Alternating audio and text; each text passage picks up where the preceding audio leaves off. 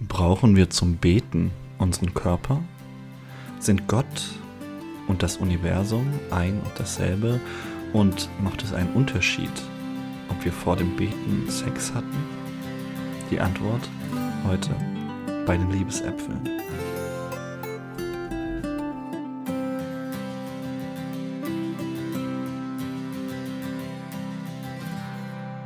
Herzlich willkommen zur 29. Folge der Liebesäpfel. Hier sind heute zwei Leute, Lea, Sexualpädagogin, psychosoziale Beraterin und Kultur- und Sozialanthropologin und Jonas, evangelischer Theologe und Philosoph. Und man hört es meiner Stimme vielleicht an, ich bin ein bisschen angekratzt, aber das ist ein hervorragendes Vorzeichen, weil mein Körper mit Krankheit ringt und was macht man dann als guter Christ? Man betet für die Heilung seines Körpers. Das ist auch unser Thema heute. Hallo Lea, schön, dass du über Gebet und Körper mit mir reden möchtest. Hallo Jonas, hallo liebe Zuhörer und Zuhörerinnen. Ich freue mich, dass ich wieder mit dir da bin und dass ihr da seid und ich bin sehr gespannt auf das Thema und ich freue mich, dass wir wieder mal zu zweit sein. Mhm. Lass uns gleich einsteigen. Jonas, was fällt dir als erstes beim Thema Gebet und Körper ein? Ich denke sofort an lustigerweise an meine Rückenschmerzen. Ich habe ja so eine ich habe so eine Gebetspraxis, dass ich morgens immer vor dem also nach dem Aufstehen bete. Vor dem Aufstehen weiß ich nicht. Mm, und ich setze mich dann immer an mein Fenster und lese einen Psalm und bete dann einerseits für Dinge, die ich mir hoffe, die passieren. Oder bitte, ja, besser gesagt, ich bitte für Dinge oder für Menschen vor allem, die mir nahestehen, aber auch Leute, die mir ferner sind, ähm, für meine Liebsten und äh, Feinde zugleich, könnte man sagen. Und Teil davon ist eben eigentlich immer auch, dass ich anfange, damit Dankbarkeit auszudrücken. Das ist ja ein ganz zentrales Moment von Gebet. Und was so sehr präsent ist, und es wird auch in dieser Folge, glaube ich, immer wieder thematisiert sein, ist oft, dass ich dann in mich reinfühle und merke, mein Rücken tut weh nach dem Aufstehen. Und ich bedanke mich dann aber immer für meine Rückenschmerzen. Vielleicht soll ich damit aufhören, vielleicht hören sie dann mal auch auf.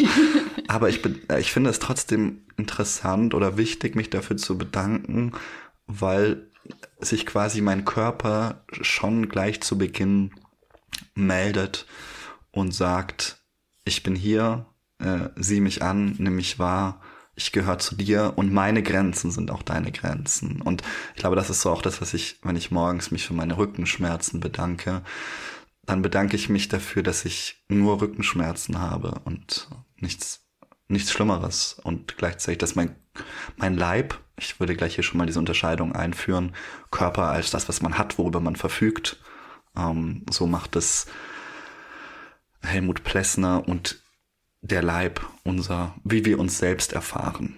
Ich finde diese Unterscheidung nicht unbedingt perfekt, weil ich glaube, sobald man von Leib spricht, kann man gar nicht mehr richtig von Körper sprechen. Aber davon, darauf kommen wir vielleicht später zurück. Aber mein Leib, also wie ich mich selber erfahre, das ist etwas, was mir im Gebet sehr präsent ist. Mhm. Und bevor ich jetzt diese Frage zu dir zurückspiele, dachte ich, wäre es vielleicht ganz gut, ein wenig sich zu überlegen, was ist eigentlich Gebet? Und ich habe mhm. dafür einfach mal eine der klassischen Definitionen mitgebracht von Gregory D. Ellis mm, aus der aus dem Grundlagenwerk Religion in Geschichte und Gegenwart, da schaut man immer rein als guter Theologe und das ist ein Religionswissenschaftler, der sagt, das Gebet ist eine der häufigsten und wichtigsten religiösen Handlungen im Judentum, Christentum und Islam. Es findet sich auch in anderen Religionen, wie in denen der amerikanischen Ureinwohner. Aber es scheint nicht universal zu sein. So sind beispielsweise einige buddhistische Traditionen atheistisch und hier gibt es kein Gebet im strengeren Sinne.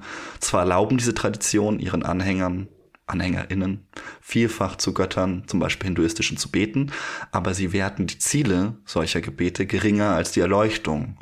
Nach Stenner und anderen gibt es auch bei den australischen Ureinwohnern und Ureinwohnerinnen kein Gebet.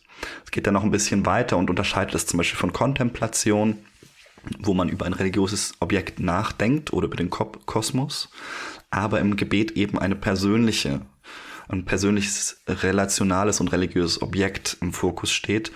Und es ist keine zweiseitige Kommunikation, sondern eine einseitige. Da spricht ähm, der Mensch zu Gott. Und das ist vielleicht etwas, was in der Mystik auch ein bisschen durchlässiger wird, äh, heißt es später, aber eben etwas, was ähm, was da zentral ist und vielleicht noch ein wichtiger Gedanke, den fand ich interessant, im Fall des Gesundbetens tendiert das Gebet zur Beschwörung, schreibt. Das finde ich ganz interessant, weil wir werden darüber auch noch reden, glaube ich, über dieses Ich bete für meine oder anderer Leute Gesundheit. Und das hat dann eigentlich eher schon religionswissenschaftlich äh, den Charakter einer Beschwörung. So viel vielleicht als eine mögliche Grundlegung des Ganzen. Lea, was ist denn bei dir dein erster Gedanke, wenn du von Gebet und Körper hörst? Mein erster Gedanke ist tatsächlich auch meine äh, zurzeitige Morgenpraxis. Die ändert sich immer wieder. Ähm, mhm. Alle paar Monate zurzeit ist es wirklich seit mehreren Wochen ähm, nach dem Aufstehen äh, zu beten. Und äh, ich habe da ein Gebet, das ist eine Version vom Vater Unser. Ähm, aber aus dem Armeischen übersetzt. Also Armeisch ist die Sprache, die der historische Jesus ja gesprochen hat. Und äh, ich muss da kurz einhaken. Du hast ja. schon öfter erzählt. Ich habe das mal recherchiert. Ja. Ähm, ich glaube tatsächlich, dass das eher eine Mythenbildung ist darum. Also ich kenne das Gebet, ich finde es total voll, wichtig und gut voll. und schön, soll ja gar nicht in Abrede stellen. Ja. Ich glaube, wir müssen nur historisch vorsichtig ja. sein. Das sind vermutlich nicht die originalen Worte von Jesus, genau. wird aber in genau. manchen Darstellungen gerne so dargestellt. Aber da wäre ja. ich da muss ich als Theologe mal zur Vorsicht gemahnen an der Danke. Stelle. Aber bitte, ich wollte ja. sonst dem nicht widersprechen. Ich finde es nämlich schön. Aber da würde ich gerne die fragen, aber also wenn es einen historischen Jesus gegeben hat, Aramäisch ist die Sprache. Den gab es auf jeden Fall und der hat Aramäisch gesprochen. Ja, okay. Soweit wir wissen, genau. Voll. Ja. Danke. Uh, wieder was gelernt.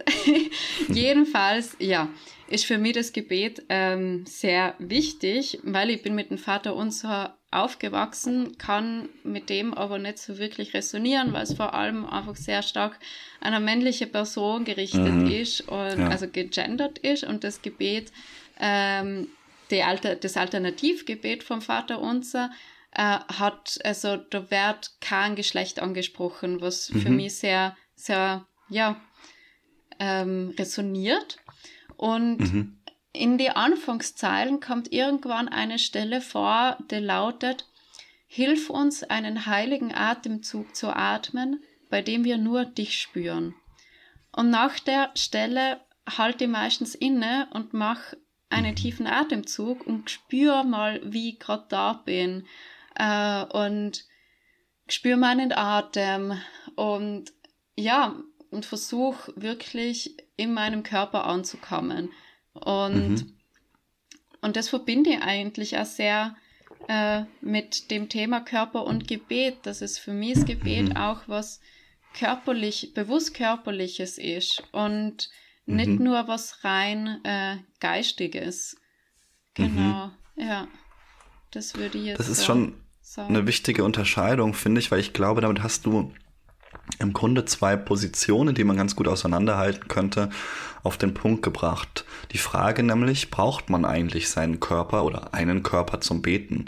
Und meiner Ansicht nach gibt es da zwei sich gegenüberliegende Positionen. In, so wie ich darüber denke, es gibt die einen, die sagen, nein, das braucht es nicht, weil es ein Gespräch meiner Seele ist mit Gott, so die platonische Vorstellung vielleicht oder auch gnostisch, mein Seelenfunken. Und das ist quasi ein nichtstofflicher Teil meines Selbst, der hier auf einer anderen Ebene im Gespräch ist mit Gott und sich dort austauschen kann.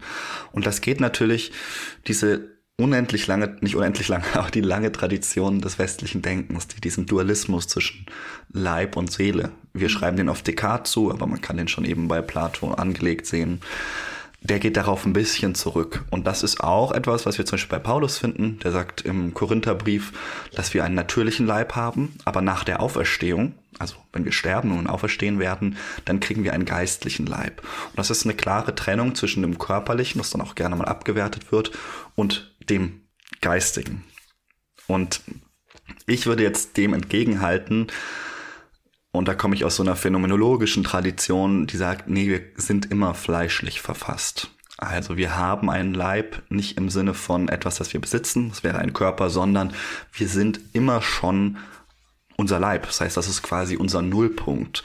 Merleau-Ponty macht das zum Beispiel ähm, ganz berühmt, wenn er sagt, unsere Wahrnehmung ist immer der Punkt, von dem aus wir ausgehen. Und das ist auch im Gebet auch so. Also ich, ich glaube, er schreibt es gar nicht, aber er, ich finde das Beispiel von Seelenreisen oder Nahtoderfahrungen, Träumen ganz schön, weil man da immer die Perspektive beibehält. Wir haben zum Beispiel, man könnte ja sagen, ja, wenn ich in meiner Seele reise, habe ich doch bestimmt eine 360 Grad Dreh Sicht, weil ich habe ja keine Augen mehr.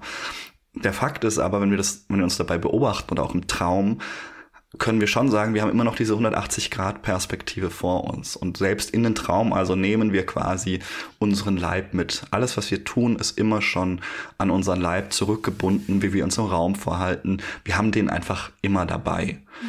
Und das wäre vielleicht so die andere Perspektive.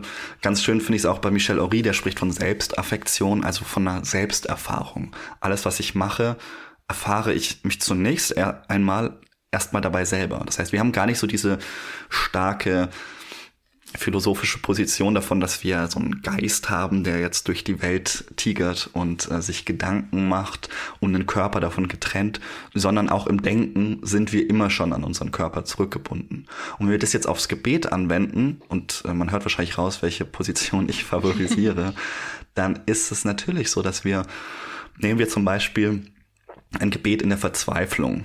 Ähm, ja, also sei es irgendwie Psalm 3 oder so, also es gibt ja viele Psalmen, die das machen, aber auch wenn ich selber verzweifelt bin, schlägt es vielleicht in Wut um. Und diese Wut ist eine leibliche. Das heißt, ich möchte die ausagieren, ich mag vielleicht in ein Kissen hineinschreien oder gegen die Wand schlagen. All das sind primäre Erfahrungen meines Leibes. Und auch eine Erkenntnis, die ich zum Beispiel im Gebet gewinne, die äußert sich dann in einem Schmunzeln. Also es gibt so eine innere Wärme, die in mir aufsteigt. Ich bin vielleicht erleichtert. Ich habe das mal erlebt, als es mir sehr schlecht ging und ich eine schöne Gebetserfahrung hatte, dass ich plötzlich atmen konnte wieder. Ne? Also dass mein Leib, äh, dass mein Brustkorb sich öffnete, sich die Schultern senken, weil man sich entspannt.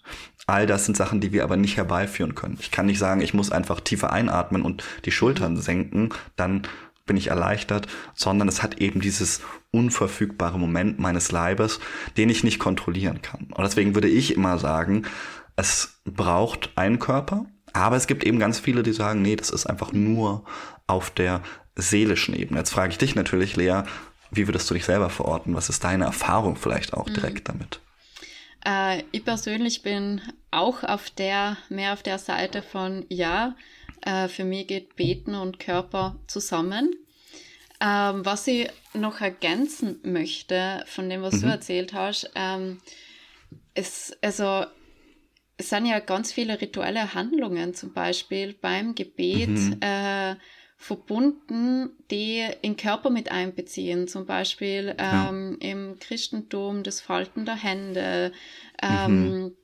teilweise eben auch mit Gegenständen oder dazu, mit einem Rosenkranz. Äh, Mhm. Oder ähm, das Hinknien oder sich verbeugen, wenn man in der Kirche ist. Also ich, ich bin katholische Gottesdienste mhm. gewohnt und da ist bei der Eucharistiefeier, also es, es wird hingekniet, dann wird wieder aufgestanden, dann wird wieder gesessen und also es, es sein. Ja, und es wird vor allem gegessen. Und das es wird ja gegessen, vergessen. genau, genau, voll, das auch. Also es, es wird der Körper auf jeden Fall auch ähm, mhm in der religiösen Praxis mit einbezogen, im Gebet mit einbezogen.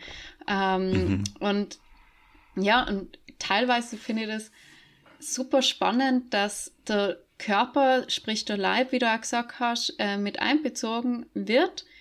Aber mhm. gerade manchmal so, aber Teile vom Körper ähm, aus, also ausgeklammert werden, wir eben auch, mhm. äh, und dass wir sexuelle Wesen sein.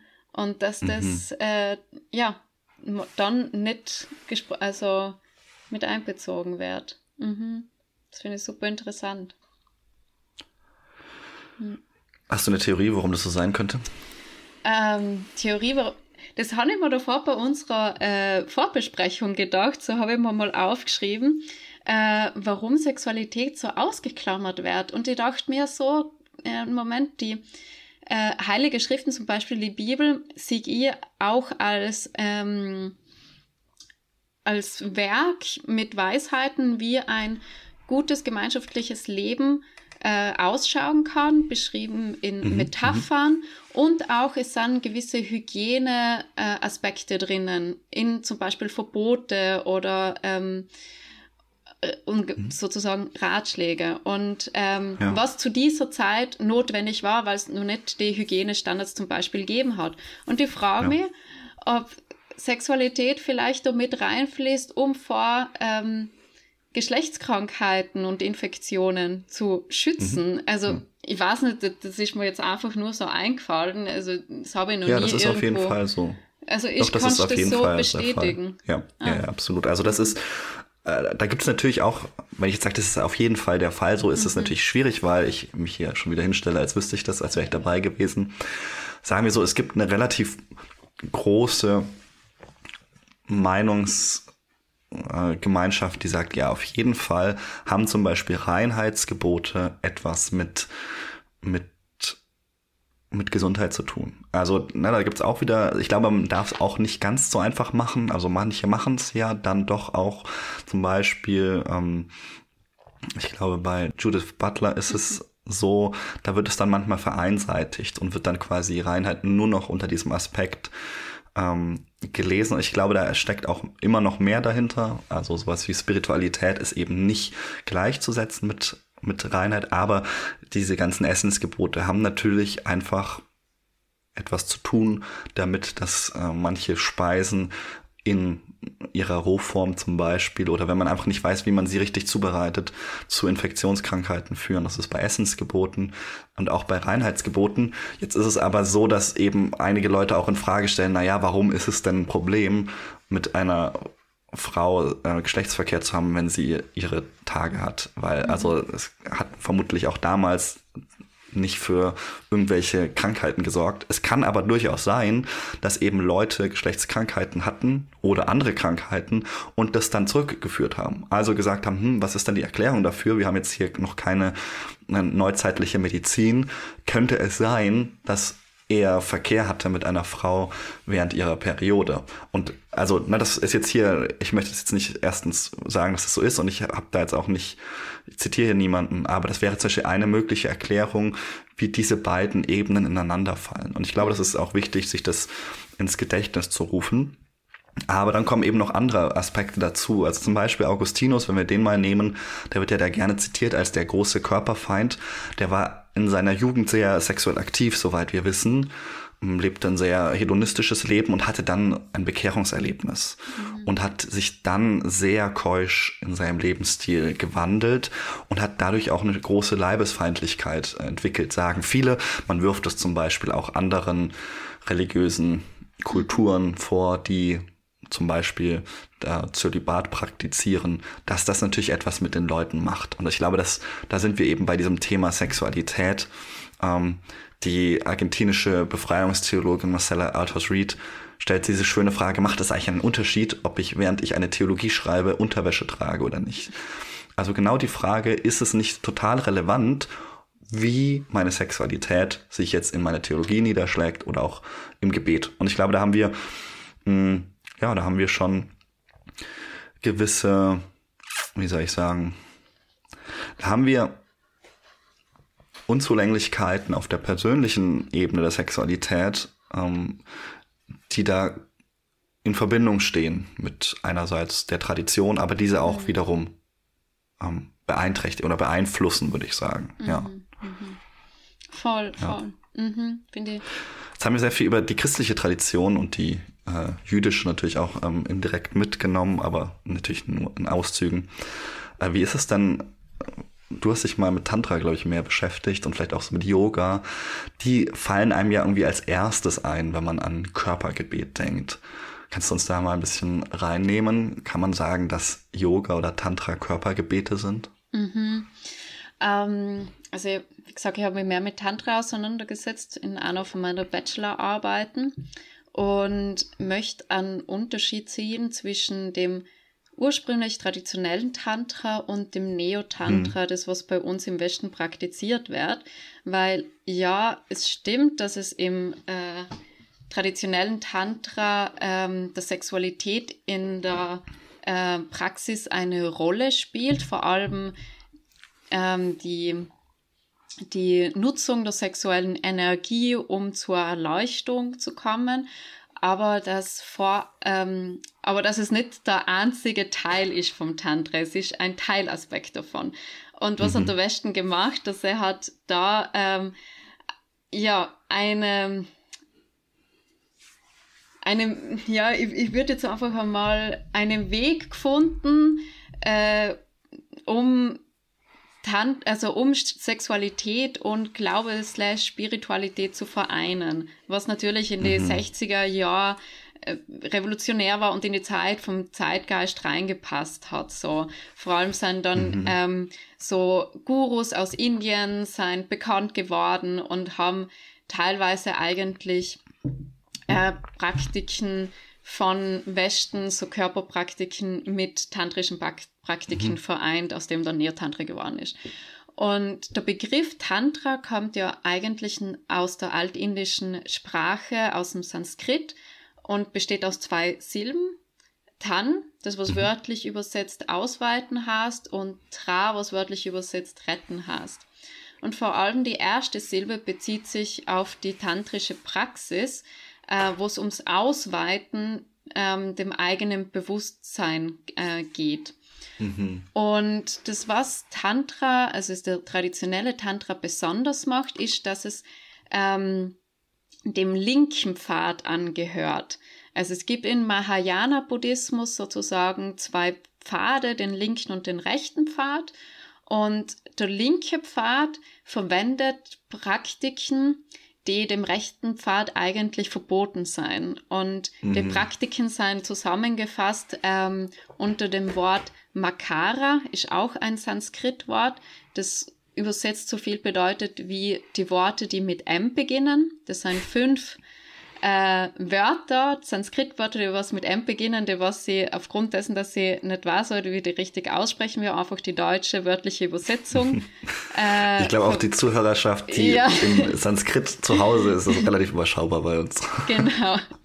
Und die, die fünf ähm, Wörter sind alkoholische Getränke, Fleisch, Fisch, geröstete Körner und Koitus. Und Koitus, sprich also Sexualität. Und das ist eben das Spannende dran, dass genau die körperlichen Aspekte ähm, mit in die Praxis einbezogen werden. Und äh, wenn wir zurückgehen eben auf das Thema von, von Gebet und du hast ja in der Anfangsdefinition so gesagt, es ist eine Form von der einseitigen Kommunikation. Äh, und um was du davor gesagt hast, was in so ähm, Buddhismus oft nicht äh, der Fall ist. Und ja, ja. das, das habe ich, das stimme voll zu. Ähm, und das Spannende ist, dass, ähm, also man könnte sagen, also in meiner Vorstellung ist es so, dass versucht wird, im Tantra ja der Dualismus aufzulösen, zum Nicht-Dualismus, mhm. zu der Erleuchtung zu kommen. Das heißt, es ja. wird versucht, äh, was du davor gesagt hast, ähm, die, der Leib-Seele-Dualismus ähm, aufzulösen und dadurch, dass man dann sagt, man hat äh, eine Person, die zu Gott betet, haben wir ja auch wieder einen Dualismus, was eben ja. im Tantra äh, genau versucht wird, wieder aufzulösen. Und man hat Praxis, mhm. also die Praxis von Tantra schaut so aus, dass man ähm, Yoga praktiziert, vor allem Hatha Yoga, ähm, Mantras, also die heiligen Formen und Silben, äh, rezipiert mhm. oder auch äh, die Puja heißt die Verehrung von Gottheiten, sprich man ähm, versucht, äh, Gottheiten zu visualisieren und sich deren Eigenschaften anzueignen. Ja. Äh, was dann eher mehr in einer Meditation gleicht. Und, ja, und ich frage mich halt in dem Zusammenhang äh, auch, ist nicht auch Gebet eine Art von Meditation? Also ich frage mich, wo, wo ist da mhm. eigentlich, wo hört wo fängt Gebet an, wo hört es auf und wo geht es dann schon in Richtung Meditation? Ähm, mhm. Also äh, geschichtlich sagt man ganz oft, dass das quasi eigentlich die Aufgabe der Mystik war. Also die Mystik, die ja, wie soll man sagen, quasi ein Nebenstrom ist auch der, der Theologie. Also wir haben ja bei Theologie ganz oft dieses, dieses Verständnis, hier werden Dogmen aufgestellt und die, die gilt es quasi abzuarbeiten. Viele Leute, die auch mit Religion nicht so viel zu tun haben, fragen sich auch, warum ist man eigentlich religiös? Du kriegst halt lauter Gebote, die man nicht versteht und die irgendwie wenig Sinn ergeben und irgendwie inkongruent sind und dann hältst du dich daran und dadurch wirst du unglücklich. Warum sollte ich das machen? Und ich glaube, das ist eben ein verkürztes Verständnis, wenn wir ähm, uns anschauen, wie äh, durch die Geschichte hindurch Religion praktiziert wurde, dann war es oft so, dass ähm, ja, dass, dass Mystik und Theologie ganz nah beieinander waren. Auch bei Luther zum Beispiel. Wir kennen von Luther ganz viel Theologie, aber im Grunde war für ihn ganz wichtig, ähm, die, ja, die mystische Tradition, die er auch praktiziert hat. Und das ist eben die, die man mit ganz ähnlichen Worten beschreiben könnte. Also da geht es auch um Erlö äh, Erlösung, ja, doch durchaus, und auch um eine Entkörperlichung, um eine Verbindung mit dem Göttlichen. Und die ist meditativ und es wird jetzt immer mehr auch wieder ähm, entdeckt, könnte man sagen. Also man hat diese, man merkt, naja, irgendwie gehen jetzt alle Leute in einen buddhistischen Tempel oder praktizieren Yoga.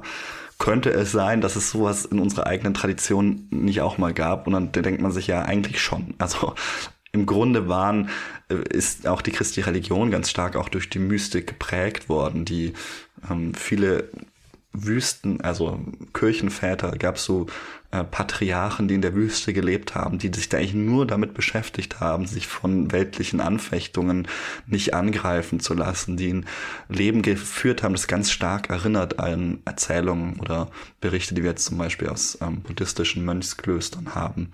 Das heißt, es ist etwas, was auch im Christentum durchaus verbreitet ist. Aber man muss eben auch sagen, die dominanten Strukturen oder Kulturen des Christentums, also zum Beispiel jetzt auch zur Zeit, wenn man nach Amerika schaut, aber auch in Deutschland Österreich, der Schweiz sind evangelikale Gruppierungen ja relativ ähm, virulent und die haben eine ganz starke Synthese ähm, oder sind eine starke Synthese auf Verbrüderung mit politischen Kräften eingegangen und auch mit ökonomischen, würde ich sagen. Mhm. Also es gibt sowas wie einen Wohlstandsevangelikalismus, wo es darum geht, ich bete für mein, meine weltliche ähm, Erlösung. Und zwar heißt das oft eben finanzielle Mittel. Und diese, diese Strömung, diese, diese, ja, diese auch Funktionalisierung von Glaube, von Gebet, die hat sich, ähm, die hat sich, hat sich, glaube ich, in gewisser Weise insofern durchgesetzt, dass sie Kontemplation eher an den Rand gedrängt hat. Mhm. Ich möchte aber auch sagen, jetzt aus meiner eigenen Erfahrung, ich kenne eben auch, war auch in Gemeinden, die das praktiziert haben, die so eine ganz starke Rettungsgebetskultur haben. Also die eine Gebetskultur hatten, wo man zum Beispiel, wenn man erkrankt ist, Leute unheilbare Krankheiten haben, ganz viel mit denen gebetet hat. Und das ist, glaube ich, eine unheimliche Kraft. Und ich meine das jetzt nicht nur auf der Ebene, dass wir auch mittlerweile empirisch nachweisen können, dass Spiritualität heilungsfördernd ist. Das ist schon wieder funktionalistisch gedacht, sondern es ist, glaube ich, ein Wert für sich also eine Lebenshaltung, eine Welthaltung. Und diese Gemeinden sind meistens unendlich stark, Menschen in Leid zu begleiten. Mhm. Aber gleichzeitig eben auch haben sie so ein Vertrauen ins Gebet, dass sie oft sich davon abwenden, von den banalen und auch weltlichen Heilungsmöglichkeiten, die zum Beispiel der Medizin ähm, eigen sind. Und äh, ich muss da immer an so ein schönes Zitat von Martin Luther King denken. Gott hat uns den Verstand zum Denken und den Leib zum Arbeiten gegeben. Es würde seine eigenen Schöpfung verleugnen, wenn er uns gestattete, durch das Gebet zu erlangen, was durch Arbeit und Intelligenz erreicht werden könnte. Das Gebet ist eine wunderbare Ergänzung unserer Mühen, aber es wäre ein gefährlicher Ersatz dafür. Mhm. Und ich glaube, das ist eben so ein bisschen auch die Krux vielleicht am Gebet und an dieser Kontemplationsdifferenz, die du jetzt auch angesprochen hast, mhm. dass wir im Gebet oft was Funktionales erkennen können und eben nicht dieses stille Erwarten, was kommen könnte. Mhm. Und das ist eben etwas, was, äh, was vielleicht Kontemplation mehr kann, was man auch mehr entdeckt, wieder im Christentum. Und was mich jetzt natürlich zu der Frage führt, was ist aus der zweiten Silbe geworden? Weil die heißt ja wohl offensichtlich retten. Also genau. wer rettet da wen? Rettet da die Gottheit oder rettet man sich selbst? Wie ist da die Dynamik? Voll, danke fürs Aufgreifen. Da äh, geht es eigentlich darum, so wie äh, also in vielen buddhistischen äh, Lehren anderen Menschen zu helfen. Also das bezieht sich mhm. eigentlich dadurch, dass man als ähm, praktizierende Person, sei es von Tantra, als auch eben, wie gesagt, von anderen buddhistischen Lehren, ähm, mhm. für andere da ist. Also da geht es sehr um das Ego auflösen und mhm. durchs Retten von anderen oder eben Hilfe leisten, unterstützen, ähm, mhm. äh, ist ein Schritt auch hin zur Erleuchtung. Äh, also ich mhm. habe da auch immer die, die, also jetzt ein bisschen weg vom Tantra oder zum Beispiel die buddhistischen Mönche im Kopf, so die äh, mhm. ja nichts besitzen, aber sehr viel geben und unterstützen. Ähm, ja. Genau, also das, das, ist die zweite Silbe, was sich drauf bezieht. Mhm. Das erinnert mich an Albert Schweitzer, der gesagt hat, Gebete mhm. verändern nicht die Welt, sondern Gebete verändern Menschen, Menschen verändern die Welt. Genau, glaub, genau. Das geht ja vielleicht in diese Richtung, ne? Ja, auf das wollte ich auch gerade eingehen und voll cool, dass du so ein passendes Zitat hast. Ähm, und dem würde ich auch zustimmen, dass, dass es weniger darum geht, also zumindest für mich persönlich, äh, dafür zu bitten, dass Gott irgendwas macht und das verändert, sondern eben, ähm, dass ich die Kraft kriege oder eben die Erleuchtung kriege oder was, was ich, was ich durchs Gebeten kriege, mhm. um äh, gewisse Veränderungen in mein Leben zu bringen oder ein innere Veränderung. Also es muss nicht immer was mhm. außen sein, sondern eine innere Veränderung. Und wenn ja. ich da zur Ausgangsfrage gehe, was wir gehabt haben, ist jetzt Tantra oder Yoga, also ich beziehe mich eher mehr aufs Tantra, mhm. ein Körpergebet, ähm, könnte man, also rein hypothetisch könnte man sagen, irgendwo schon, weil es ja darum geht, eine Veränderung zu erreichen, so. Mhm. Und, und das wird ja im Praktizieren vom traditionellen Tantra versucht zu machen mit eben in der Verehrung von Gottheiten sich die Eigenschaften von Gottheiten anzueignen, um eben gewisse Muster vom menschlichen Geist zu durchbrechen bzw. zu transformieren, zu der Erleuchtung zu kommen und eben das Ego aufzulösen, um äh, Menschen zu unterstützen. Und da könnte man dann vielleicht von einem Körpergebet sprechen. Ähm, mhm. Genau, aber es wird halt nicht, so wie wir jetzt öfter schon gehört haben, es wird nicht per se vom Gebete gesprochen in den, äh, mhm. im Buddhismus oder eben im Tantra.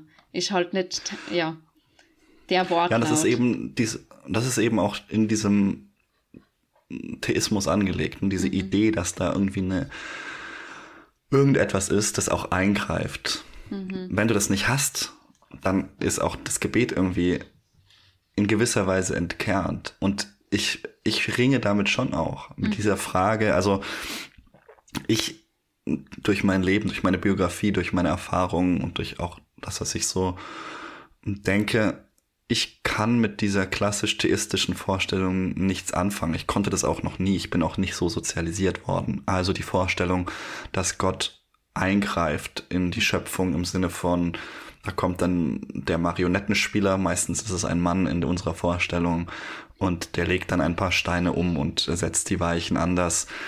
Hans Jonas sagt, wie können wir nach Auschwitz sowas überhaupt denken? Also es ist irgendwie nicht vorstellbar. Man muss jetzt nicht mal Auschwitz dafür zitieren. Es ist auch einfach etwas, was schwer vorstellbar ist, weil es eben so Konflikte aufgreift. Was ist, wenn zwei Mannschaften beim Fußball für ihren Sieg beten? hat, ein, hat Gott die einen lieber als die anderen. Also all diese Paradoxa kommen da auf. Und gleichzeitig merke ich irgendwie, es ist doch auch schade. Also es ist, also manchmal wünscht man sich vielleicht auch so eine kindliche Zuversicht zurück, mhm. die ich, wie gesagt, nie hatte aus meiner Biografie, glaube ich. Aber so eine, ich finde, das hat schon etwas, wenn man jetzt eben nicht nur sagt, das ist etwas, was mit den Menschen etwas macht. Das wäre jetzt diese schon auch liberale Schweizer Sicht. Albert Schweitzer, der, wie gesagt, sagt, die Menschen ändern sich. Zu sagen, gibt es dann nicht doch irgendeine Kraft, die uns, die eingreift, wenn wir nicht mehr können? Weil mhm. am Ende ist es dann doch wieder der Mensch, der sich verändern muss. Ne? Also am Ende ist dann das Gebet doch Mittel zum Zweck unserer eigenen Veränderung. Mhm. Und es wundert mich dann auch nicht, warum Gebet dann in irgendwelchen Social Media äh, Strömungen zum neuen Selbstoptimierungstrend äh, perfektioniert wird. Mhm. Was denkst du dazu? Ähm, also das, was mir jetzt gerade davor eingefallen ist, ist so, dass ähm, das von für jemanden beten, wenn jemand krank ist eben mhm. und und also auch meine Oma ich, mittlerweile finde ich sehr cute, dass sie immer wieder sagt, ja sie sie betet für mich mit so, also mhm. Ähm, mhm. ist ja auch eine Form von Wertschätzung und ja total. Ich habe davor schon irgendwann mal so den bisschen abgelutschten Spruch ähm, im Kopf gehabt, where, where focus goes, energy flows und mhm. ähm, und dass ich schon glaube, also das ist jetzt meine persönliche Ansicht, dass äh, mhm. im Gebet sozusagen schon man irgendeine Energie ähm, rausschickt. So. Und, und, mhm. und ich meine, es muss nicht eben, wie du gesagt hast, das Bild sein, dass man, dass Gott ein Marionettenspieler oder Spielerin ist und, und, und dann die Fäden zieht, so. Ähm, aber dennoch ist in mir schon der, das hast du so schön davor ausgesprochen, das, das kindliche Gefühl von, da ist wer, der es mit dir gut meint und deine Gebete erhört, mhm. so.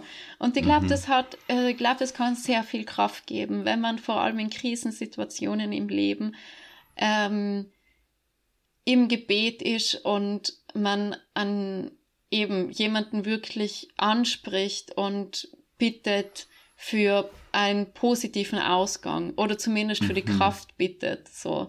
Also ja. das ist mein persönlicher Zugang mhm. zu dem. Es könnte jetzt Zufall sein, dass wir beide gesagt haben, mhm. dass für uns das was Körperliches ist, mhm. das Gebet oder was Leibliches. Mhm.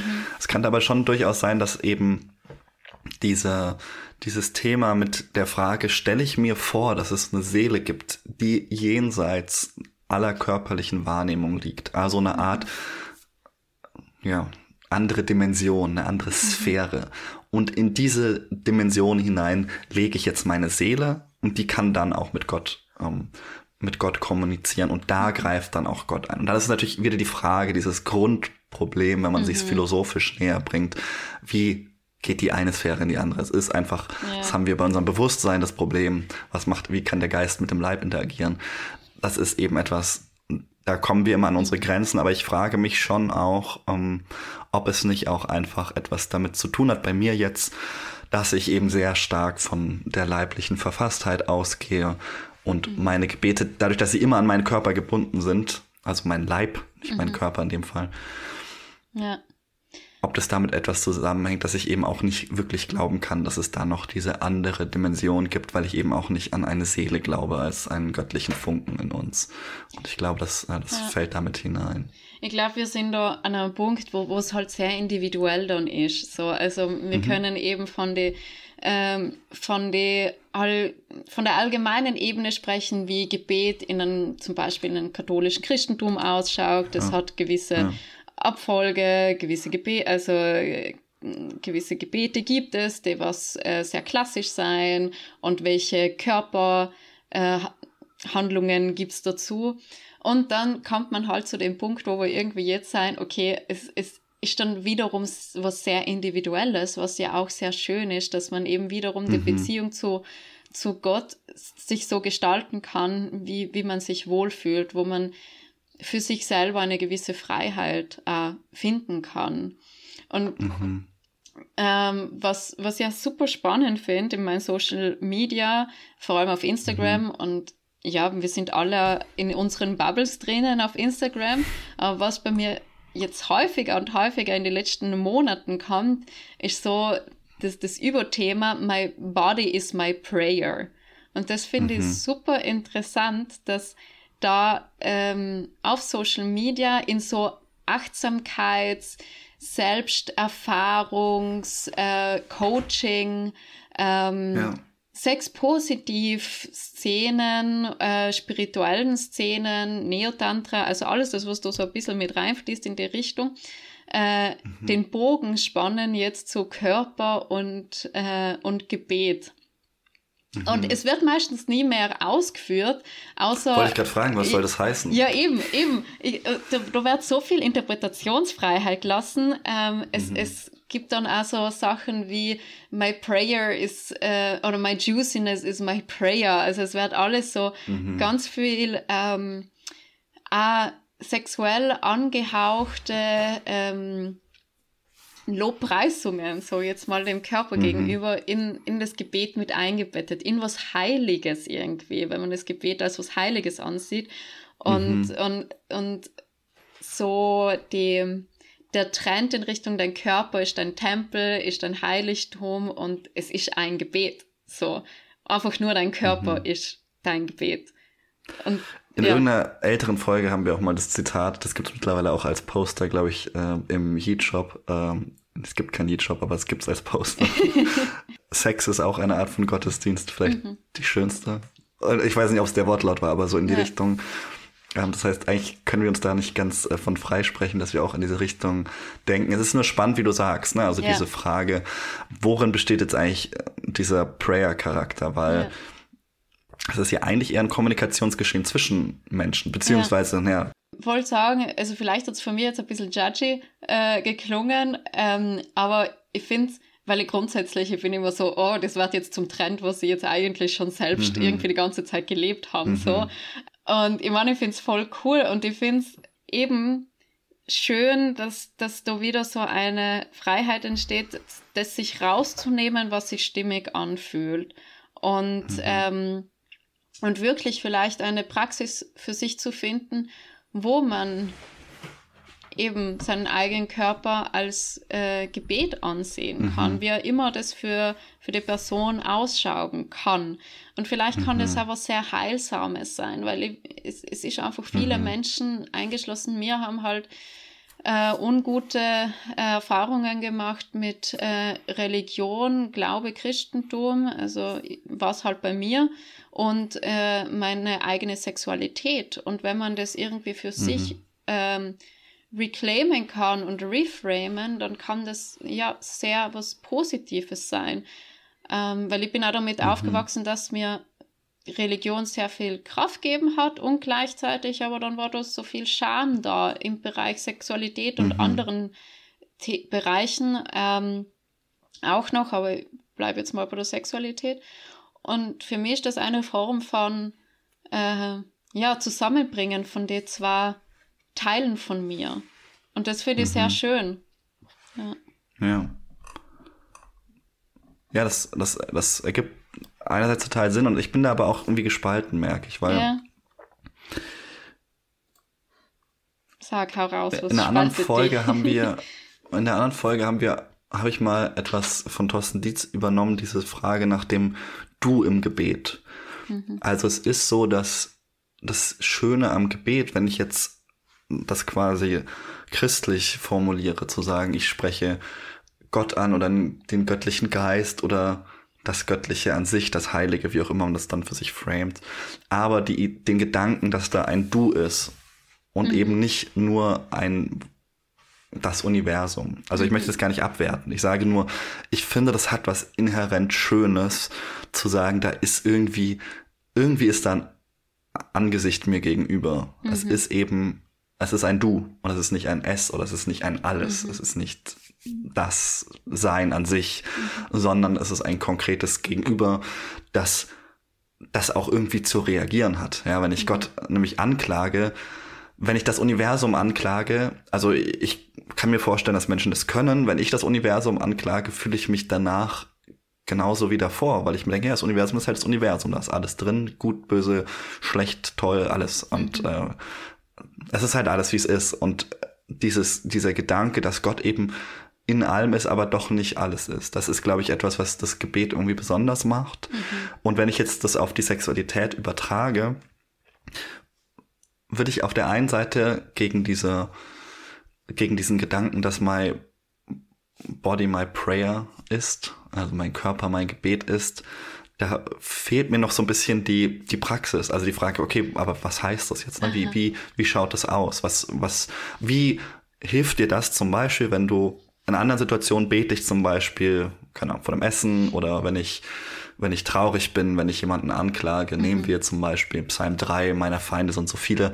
Na, was, was heißt das? Wie, wie setzt sich das jetzt durch in meinem Körper? Mhm. Das will ich jetzt erstmal zurückfragen. Vielleicht kannst du mir da eine Antwort drauf geben. Ja, ich glaube, das haben wir ein bisschen vielleicht unterschiedliche Meinungen oder haben ein bisschen andere Ansichten, weil ich verwende, also für mich persönlich ist Universum und Gott sind für mich Synonyme. Also, ich, ich, also für mich ist mhm. da, ähm, ja, für mich geht es da weniger um einen Begriff, sondern was für mich dahinter steht, welches Gefühl ich damit verbinde.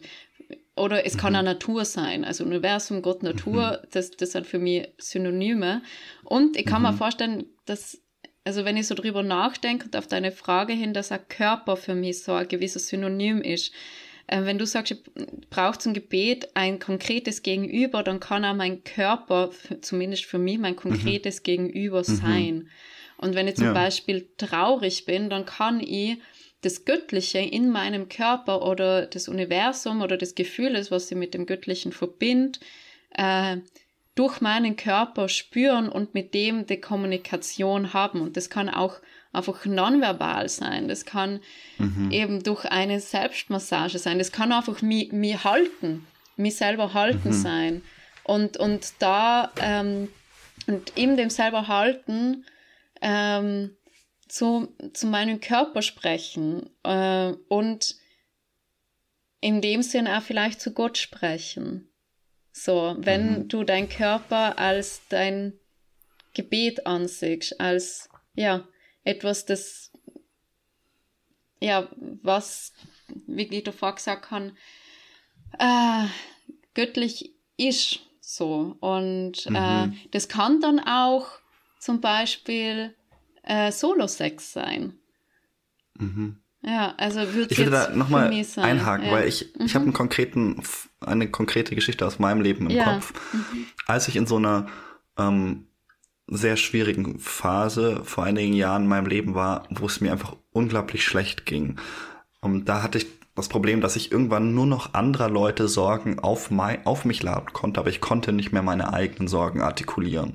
Das heißt, wenn ich mit Menschen geredet habe, habe ich immer gefragt, wie geht's dir? Und dann, wenn sie gefragt haben, wie geht's dir, habe ich immer gesagt, ja gut, und habe dann sofort wieder äh, das Gespräch auf die andere Person gelegt. Warum habe ich das gemacht? Weil ich selber von mir, also so mit mir im Unreinen war, mhm. dass ich es nur noch ausgehalten habe, anderer Leute mhm. Ängste und Nöte zu nehmen, aber meine eigenen nicht mehr. Mhm. Und in dieser Phase auch des irgendwie des Fallens vielleicht, hatte ich eine sehr intensive Gebetserfahrung, wo ich am Ende meine Sorgen bei Gott abladen konnte. Mhm. Und das, und das, hier ist jetzt für mich das Entscheidende.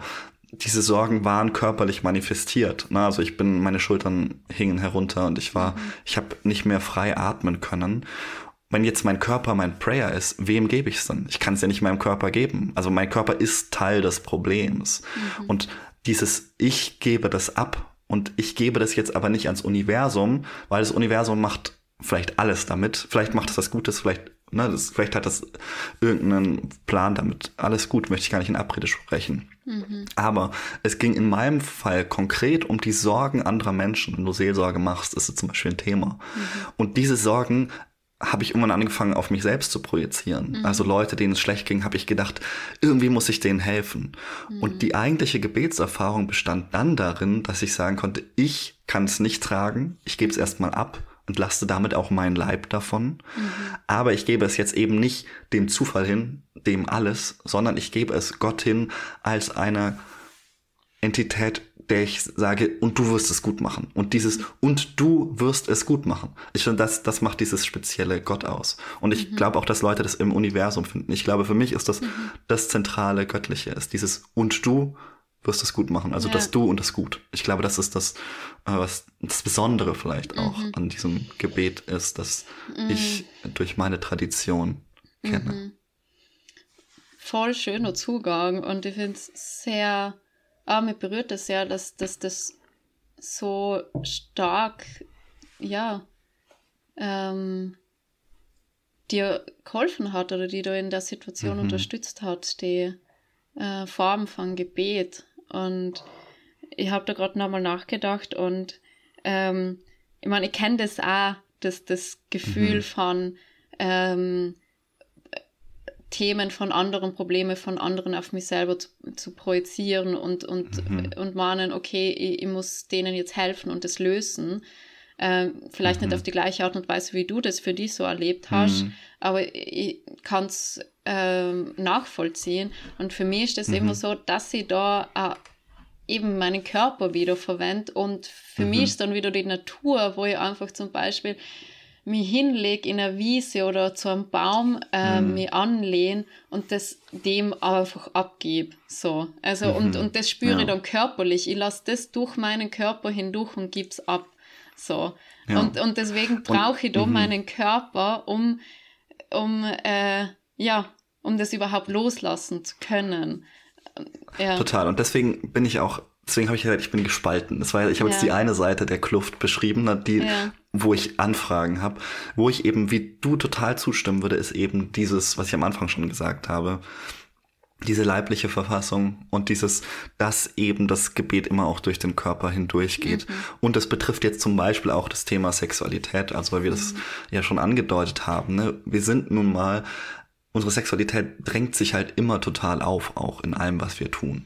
Und dass ich glaube sowohl, dass unser Körper einerseits in und, und, und unsere Körper oder mein Leib sich einerseits als Objekt total aufdrängt, sich mit dem Thema Sexualität zu verbinden, weil Leute zum Beispiel um Keuschheit beten oder sie beten, um eine Partnerin kennenzulernen, die auch eine Sexualpartnerin dann in allen meisten Fällen ist oder das Gebet nicht schwanger zu werden oder Anklage Gottes, wenn man ungewollt schwanger ist oder das heimliche Gebet für Sex zum Beispiel. Mhm. Also auch das gibt es vermutlich äh, jede Menge.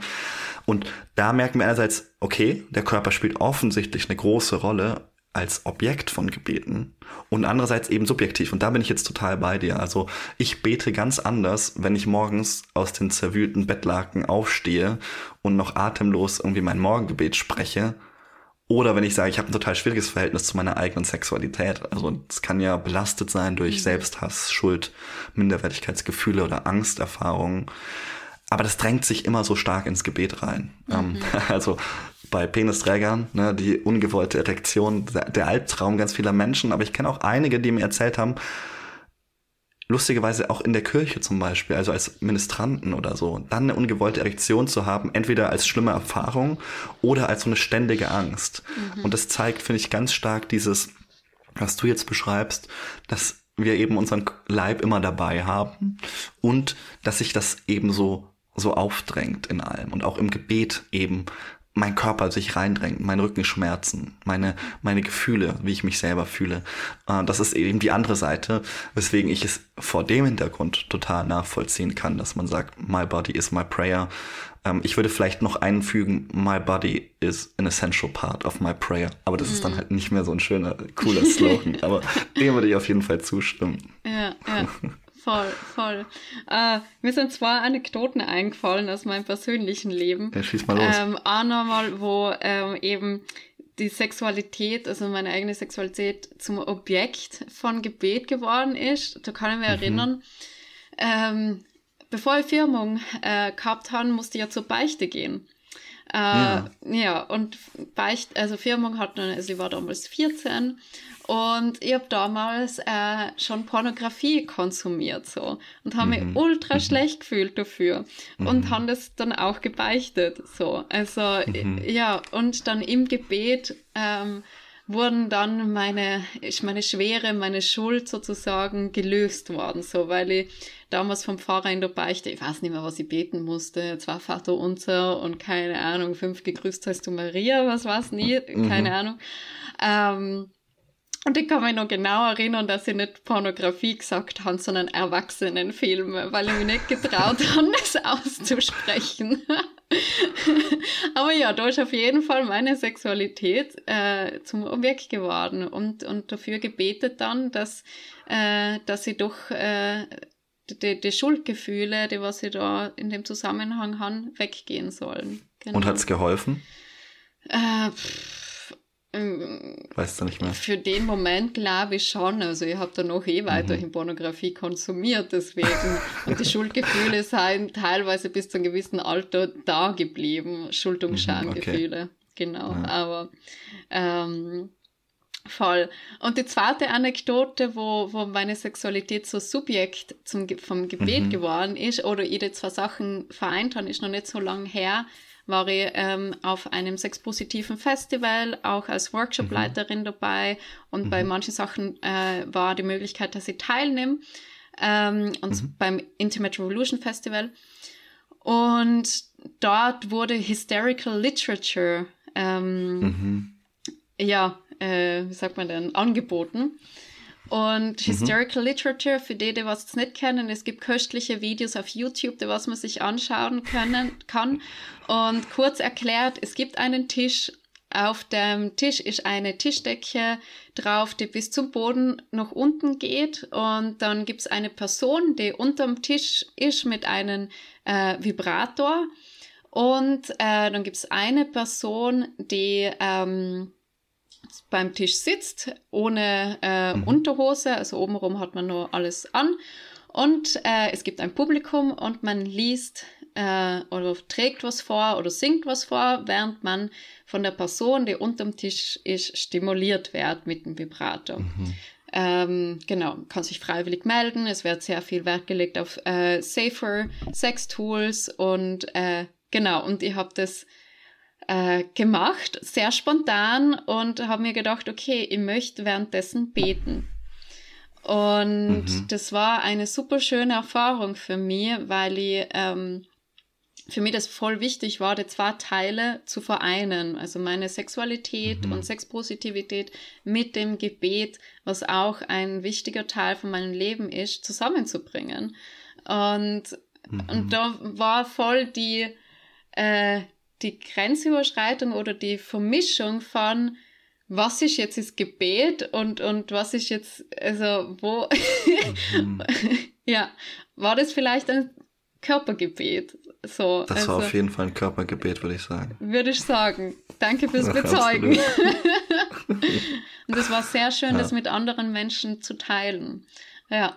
Genau. Ja. Ich meine, das ist jetzt nicht auf YouTube zu sehen, aber es sind andere coole, wenn man sich für Hysterical Literature mal interessiert. Es ist sehr köstlich mhm. anzuschauen.